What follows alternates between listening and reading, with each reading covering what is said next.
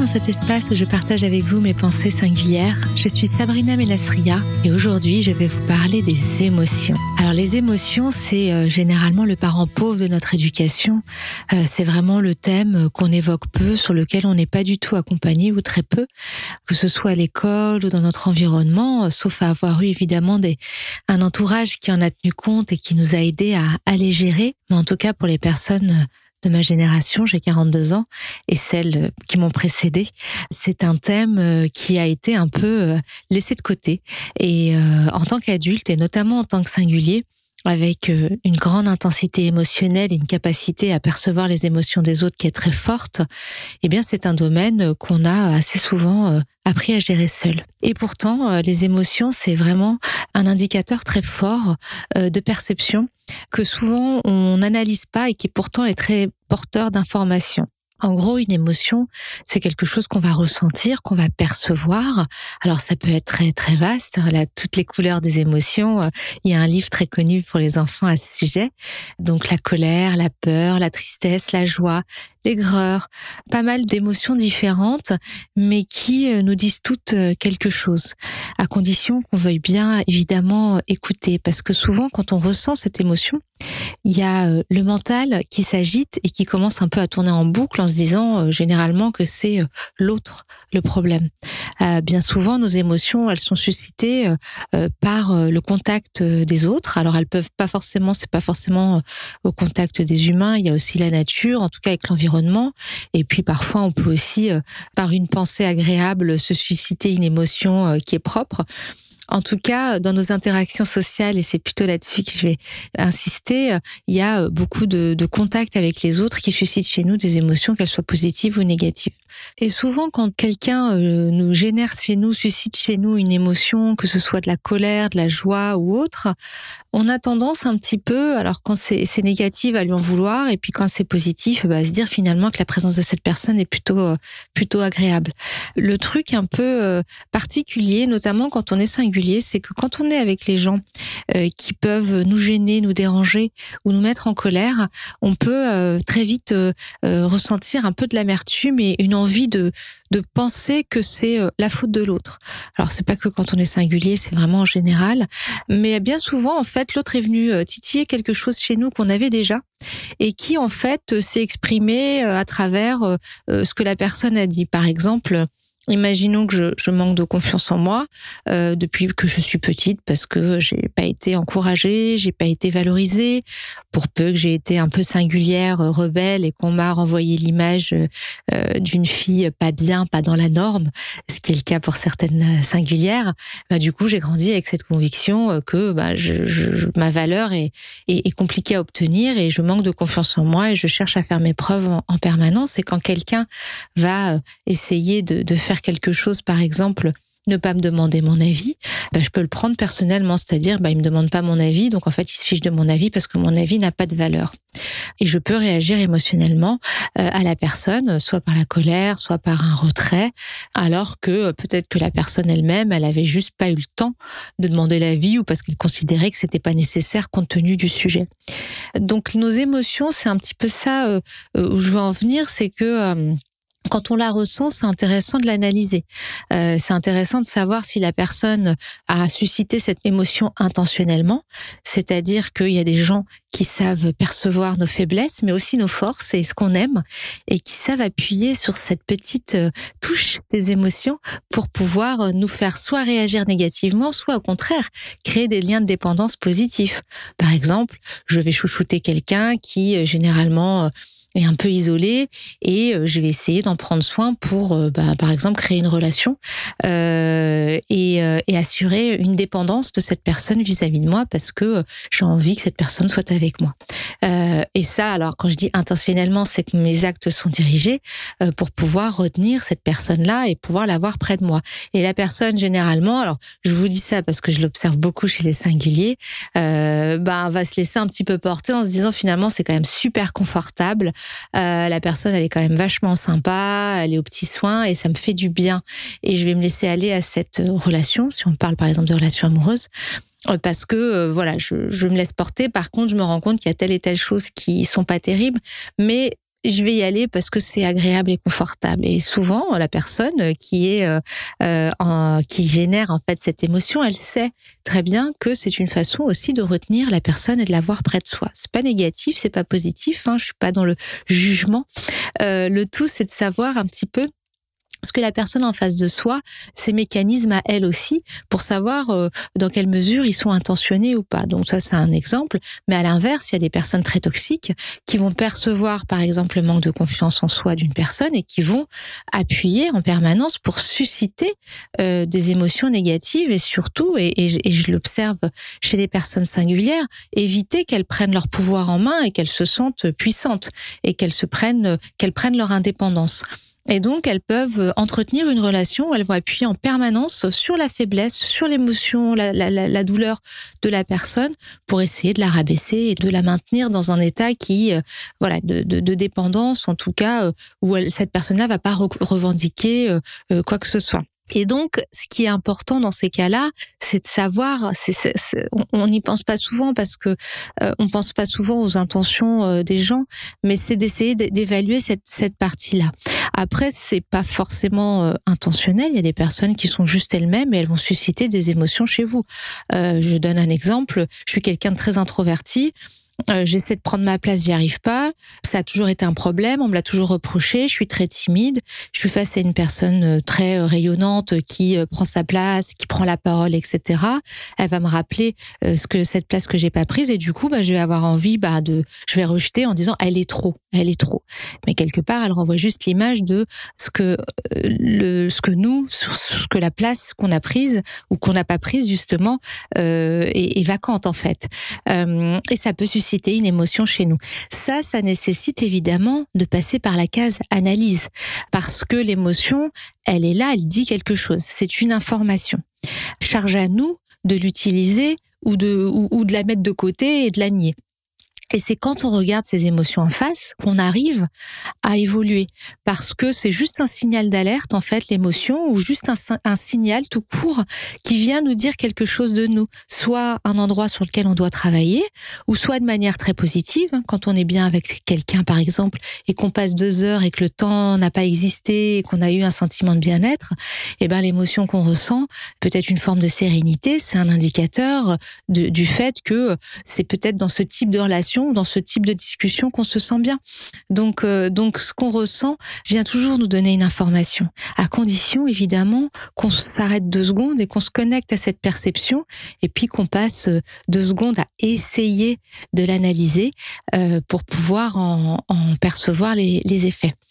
Après, il faut avoir un point de vigilance, c'est que les personnes singulières sont euh, très souvent euh, empathiques, euh, donc c'est en lien avec l'intensité émotionnelle, hein, la capacité à percevoir les émotions des autres, les émotions de manière très intense. Donc on va sentir la joie des autres, la tristesse des autres, la peur des autres. Et quand on associe cette faculté au sens de l'autre et au fait de vouloir aider l'autre, on est très très vite dans les émotions de l'autre et on va essayer de contenter ou de faire en sorte de satisfaire les émotions de l'autre. Donc ça, c'est assez noble. Enfin, y a, encore une fois, dans tout ce que je dis, il n'y a pas de jugement. Mais bien souvent, il y a un oubli de ses propres émotions. Il y a un oubli du soi.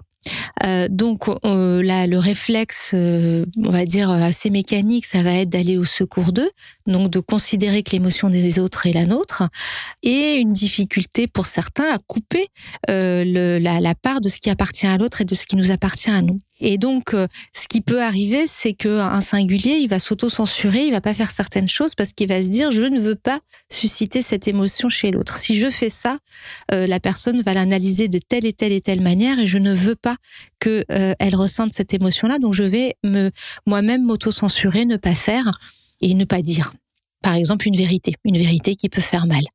Et bien évidemment, le souci là-dedans, euh, c'est que euh, bah, le singulier, sa propre émotion, bah, elle est oubliée.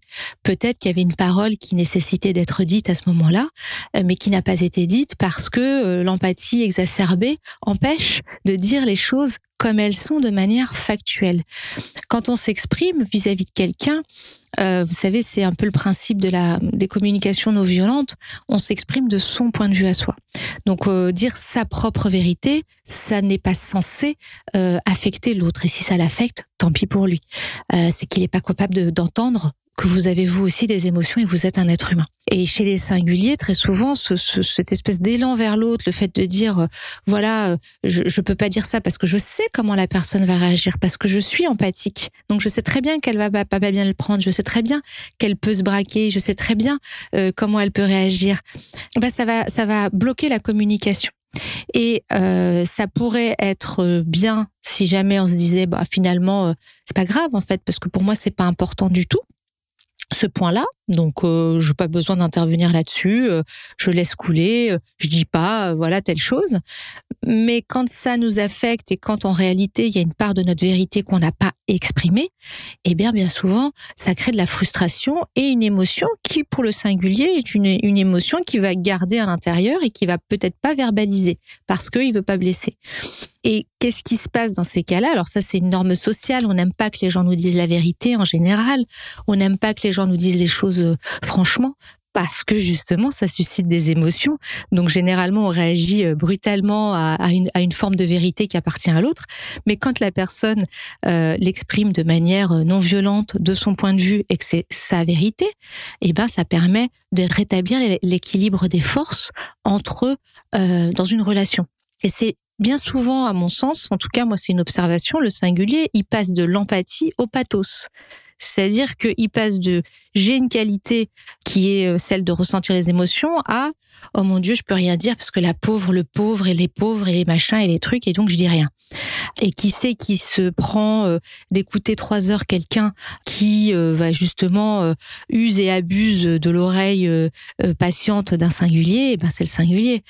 Qui sait qui ronge son frein parce qu'il a passé trois heures quelque part où il n'avait pas envie d'être parce qu'il s'est senti obligé par empathie parce que l'autre avait besoin d'y aller et qui se retrouve épuisé, fatigué parce qu'il y avait d'autres priorités, eh ben c'est le singulier. Après, attention, euh, tous les singuliers sont pas comme ça. Il y a des singuliers qui sont plutôt extravertis, donc qui réagissent par l'extraversion, par l'expression.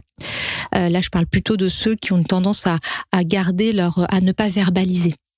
Après, il y a d'autres formes de singuliers qui verbalisent eux dans, un, dans une autre forme d'excès et qui affecte aussi euh, les gens euh, autour d'eux. Mais là, c'est plutôt, c'est plutôt l'autre partie que j'évoque.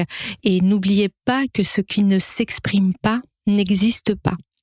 Donc l'empathie d'un singulier qui présuppose les émotions des autres et qui s'y adapte, en réalité, elle est propre au singulier parce que l'autre, lui, il suppose pas que le singulier a telle et telle émotion parce que lui, il continue dans son mode de fonctionnement. Et euh, un singulier qui pense que l'autre va le comprendre et capter son émotion et s'adapter, euh, ben c'est un peu euh, utopique, illusoire, tant qu'il ne l'a pas exprimé. On n'est pas censé deviner ce que l'autre ressent. Euh, et l'autre n'est pas censé deviner ce que nous on ressent. On est dans une forme, quand on fonctionne comme ça, on est dans une forme de mou flou où euh, on imagine que l'autre va comprendre, mais l'autre ne comprend pas. Pour que cette communication soit efficace, il faut qu'elle soit verbalisée. Il faut qu'il y ait une communication claire, pas forcément violente, mais claire sur son propre ressenti. C'est pas évident parce que on n'a pas l'habitude de fonctionner comme ça, et ça le, le, mérite de remettre ses propres limites à soi et de considérer quand on est singulier ses émotions, parce que euh, c'est pas parce qu'on est empathique qu'on n'a pas d'émotions et qu'on n'a pas aussi nous aussi une forme de d'expression de, de, ce qu'on ressent pour que les autres bah, s'adaptent ou pas en fait et comprennent, ne serait-ce que comprendre. Et moi, quand j'entends des singuliers me dire euh, ouais mais enfin c'est évident, euh, tu fais un truc comme ça, c'est normal que tu vas réagir comme ça. La personne, elle sait très bien que quand elle va faire ça, tu vas réagir ou ça va pas te plaire. Eh ben non. Euh, c'est à vous de dire si ça vous plaît ou si ça ne vous plaît pas. Qui ne dit mot consent? Après, euh, euh, c'est pas évident quand on n'a pas eu l'habitude d'exprimer ses émotions. En tout cas, exprimer ses émotions, ça permet d'exprimer ses limites et ça permet à l'autre de nous comprendre et de faire un pas vers nous. Et ça nous libère aussi. Parce que tant que l'autre n'a pas compris euh, comment on fonctionne et quelles sont nos propres limites, il va continuer dans ses modes de fonctionnement. Et tant que le singulier n'a pas verbalisé, exprimé poser ses limites, euh, eh bien l'autre ne peut pas les, les, les intégrer. Euh, et donc ces émotions, euh, quand on daigne les écouter, quand on daigne euh, en prendre soin et en tout cas euh, leur donner une voix, eh bien ça permet une communication humaine qui est bien souvent beaucoup plus euh, saine et beaucoup plus euh, constructive et efficace.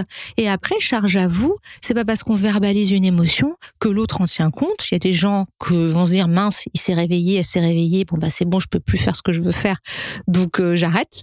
ça arrive. Il y a des gens qui finalement se disent bon, il va pas tarder à me démasquer ou à me démasquer, à voir que bon bah finalement ça marchait bien ce petit ce petit stratagème. Il y a des personnes qui vont dire ah bon, bah, j'aurais jamais imaginé que tu réagis. Ah bon, ouais, ok. Ah ben autant pour moi. Et là, vous savez que vous avez une relation qui peut évoluer dans le bon sens et dans le sens de la prise en compte de ce que vous aussi vous ressentez, parce que vous avez le droit de ressentir des choses et vous avez le droit de mettre des limites. Comme je dis, être empathique, c'est pas forcément être dans le pathos. Il faut aussi écouter ses propres émotions. Et si euh, vous vous rendez compte finalement que la personne en face, ben, euh, elle, a, elle, elle, elle, entend pas. Vous lui dites, elle entend pas. Elle est dans son mode de fonctionnement à elle. Et après, ça c'est à vous de savoir euh, comment, euh, voilà, vous vous en tirez vos propres conclusions et vous décidez de l'évolution de la relation ou pas. quand je dis relation, c'est relation professionnelle, c'est relation amicale, c'est relation amoureuse, c'est relation même avec les enfants. c'est tout type de relations humaines qui nous font interagir avec l'autre. Et c'est important de vraiment appuyer, moi j'insiste sur cette phrase, ce qui ne s'exprime pas n'existe pas. Charge à vous d'écouter vos émotions et ensuite de leur donner une voix pour qu'elles puissent être entendues par les autres et que vous puissiez être vous aussi euh, considéré dans toute votre dimension euh, émotionnelle et que euh, vous soyez aussi respecté comme vous le méritez et à hauteur de toute l'empathie que vous donnez aux autres. J'espère que ces quelques mots vous auront apporté des éclairages. N'oubliez pas que la psyché humaine n'est pas une science exacte, que chaque individu est unique, donc ne gardez que ce qui fait sens pour vous. À bientôt pour de nouvelles pensées singulières.